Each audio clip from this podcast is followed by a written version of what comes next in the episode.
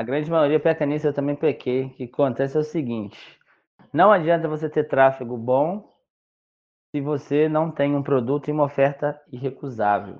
Entendeu?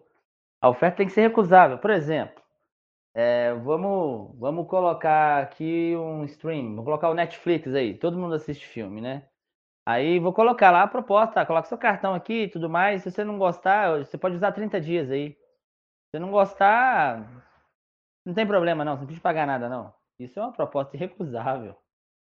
E assim a pessoa conhece seu produto, seu serviço, seu trabalho, o que, que você tem para oferecer. Logo, no segundo mês ela vai querer, porque ela já entendeu que aquilo ali é bom.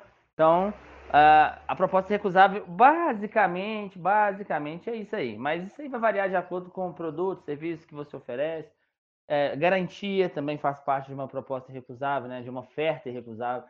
É, um suporte faz parte de uma oferta recusável. Várias coisas fazem um, um conjunto para se formar uma oferta recusável.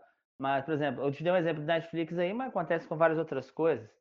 Né? Você pode pensar aí, por exemplo, é, tem o Netflix que faz isso, é, o cartão de crédito, por exemplo, no Nubank, ele tem uma oferta recusável, ele não tem anuidade. Ele já é melhor do que qualquer outro por isso, porque os outros têm anuidade, ele não tem. Então, ou seja, ele já, já entra sendo melhor. Tem que entrar sendo melhor do que a concorrência tem. E para fazer cada vez mais a sua oferta ficar mais irresistível.